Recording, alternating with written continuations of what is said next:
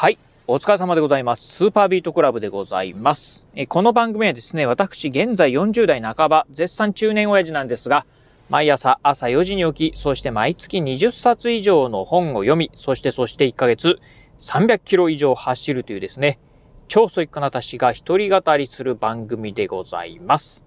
え今日のね、お話はですね、こんな宅配ボックスがあればいいんだけどなーっていうね、お話をしてみたいと思います。えー、まあね、先日なんですがね、私ね、ちょっとね、こんな本を読みましたっていうところでね、一つね、本をね、ご紹介してみたいんですが、えー、どんな本を読んだかと言いますとですね、アフターコロナのニュービジネス大全っていう本を読みました。えー、これね、どなたが書かれたのかな？えっ、ー、と、ちょっとね、私もね、ごめんなさい、あの、このね、本のね、著者の方はね、わからないんですが、まあ、この本、まあ、アフターコロナってことでね、えー、書かれたのはね、多分ね、これ2021年、去年ぐらいじゃない、ちょうど1年ぐらい前じゃないかなと思うんですが、まあ、いわゆるね、コロナ禍の状況の中でね、まあ、えー、日本以外にですね、まあ、世界まで、実はね、コロナ禍の中でも、まあ、テクノロジーどんどんどんどんね、進んでるんですよ。っていうところで、まあ、コロナ禍でね、進みつつある世界のね、状況というのをね、この本の中でね、ご紹介されてたんですが、まあ、そんな中でね、あ、これね、日本にあればいいなというに、いうふうにね、思ったね、えー、まあ、サービスって言いますかね、ものがありました。まあ、それはね、どういうものかって言いますと、えっ、ー、とね、それがね、えっ、とね、宅配ボックスなんですが、普通のね、宅配ボックスではなくてですね、えー、あの、なんていうんですかね、あの、あったかいものなんかもね、えー、まあ、えー、ほ、ほ、保管できるようなね、宅配ボックスでございます。えー、実はね、これね、えー、どこだったかな中国か。中国でね、すでにね、まあ、あるらしいんですが、あのー、まあ、中国でもですね、デリバリーフードサービス、非常に、流行ってるそうでございます。まあ、例えば日本であればね、ウーバーイーツであったりとか、出前館とか、ウォルツであったりとか、メニューとかですね、まあ、いろいろありますよね、たくさん。うん。あの、そんな中でね、えー、中国もね、えー、複数のね、デリバリーサービスっていうね、会社がね、あるらしいんですが、それはね、その中国ではですね、えー、いわゆるね、まあ、料理のね、えー、まあ、うん、専門店がですね、宅配ボックスをね、導入しているそうでございます。このね、宅配ボックス、まあ、どういうものかって言いますと、料理専門のね、宅配ボックスはそうでございまして、それはね、えー、保温機能をね、持ってるものがあるそうでございます。まあ、あのー、皆さんもね、あの、ウーバーイーツとか、あのー、でね、とか出前館とかね、使われた方、まあ、うん、えー、まあ、あ、そんなことあるあるとね、思われる方も多いかと思うんですが、えー、まあ、ウーバーと、ウーバーイーツとかね、出前館で注文しました。でね、実際ね、商品が届いた時に、なんかね、微妙にもうあったかくないとかっていうこと、なんかないでしょうか。うん、またね、電子レンジでぬくめる、温めるっていうのもね、えー、まあ、えー、当然ながらね、えー、すれば、まあ、暖かくはなるんですが、なんかね、やっぱりちょっと時間経ってんじゃないの？っていうふうにね、思ってしまうケースね、あるんじゃないでしょうか。あの、実はね、我が家ね、あの、ちょっとね、住所のね、あの、地盤がね、新しいせいかどうかわかんないんですけど、結構ね、ウーバーとかね、ウーバーイーツとか出前館とかね、注文するとね、意外とね、届くのにね、時間がかかるんですよね。でね、一発でね、そのドライバーさんがね、持ってくることはないんですよね。大体ね、私の携帯に電話かかってきて、まあ、この辺まで来たんですけど、えー、場所がちょっといまいちわかんないんで教えてもらえますかとかっていうケースがね、多かったりするんですよね。で、そこでね、時間ロスしてしまうというのがあるんですよね。うん。で、まあなんかね、そういうのを考えると、あの、まあ家までね、持ってこなくてもいいんで、あの、できればね、途中、あの、まあ、えー、我が家のね、近所のね、まあ、有名な、例えばスーパーとかですね、まあ、例えばそうですよね、うんと、クリーニング屋とかですね、そういうところにね、保温機能を持ったね、まあ、例えば、宅配ボックスなんかあれば、そこにね、あの、置いといていただければですね、そこまで取りに行くよっていうね、サービスがあればね、いいなっていうふうに、思うんですよね。うん。この保温機能がついてるっていうのはいいなと。うん。だから、まあそこにね、まあドライバーさんはね、あの、まあ置いとけばですね、あの、あったかい状態でね、あのー、まあ、注文したね、食べ物がね、ずっとあったかい状態であると。そしてね、あのー、それね、あのー、まあ、うん、注文した人はね、あの QR コードをね、そのなんか宅配ボックスにかざすとですね、自分が、えー、オーダーしたところだけはね、パカッと開くらしい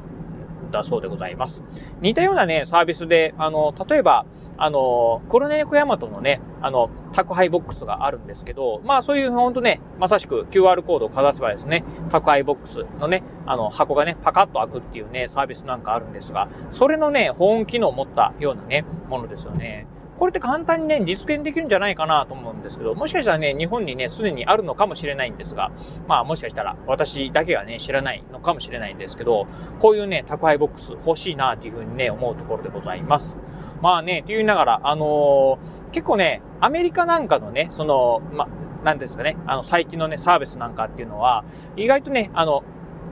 まあ日本なんかにもね、紹介されるケース多いんですが、実は、実は中国なんかもね、こういうね、IT 化非常に進んでてですね、もしかすると、まあ IT 化、アメリカなんかよりもね、進んでるんじゃないかなっていうふうにね、思うところでございます。例えばね、あの、無人のコンビニなんていうのも、あの、ね、アマゾン GO とかっていうのがね、アメリカなんかでね、もうすでにね、開始されてますよとかっていうので、よくね、あの、まあ、情報通の方はね、詳しいかと思うんですが、実はね、まあ、中国なんかはね、まあ、アマゾン GO なんかよりもね、ずいぶん前からですね、こういうね、無人のあの、無人コンビニみたいなのね、もうすでにね、開始されてるっていうのもね、聞いたことありますし、確かね、上海とか北京なんかにはかなりのね、店舗数があるみたいで、アメリカなんかをね、まあ、抜くぐらいのね、数があるっていうのはね、聞いたことありました。まあ、今はね、どうなってるかっていうのはちょっとわからないんですけど、まあ、そういったところでね、こうね、中国、意外とね、やっぱりね、あの、こういったテクノロジー関係ね、進んでるなというのはね、感じる次第ですよね。うん。